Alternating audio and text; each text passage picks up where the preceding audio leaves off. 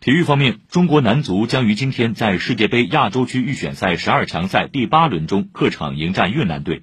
主教练李霄鹏在昨天的赛前发布会上表示，骆国富确定首发，希望所有队员都集中精力，全力以赴，在春节用一场胜利为全国球迷增加喜庆的气氛。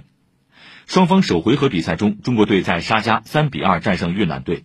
目前，中国队一胜两平四负，积五分，排名小组第五，仅剩下理论出现可能。越南队七战全败，积零分，小组垫底，已经确定无缘卡塔尔世界杯。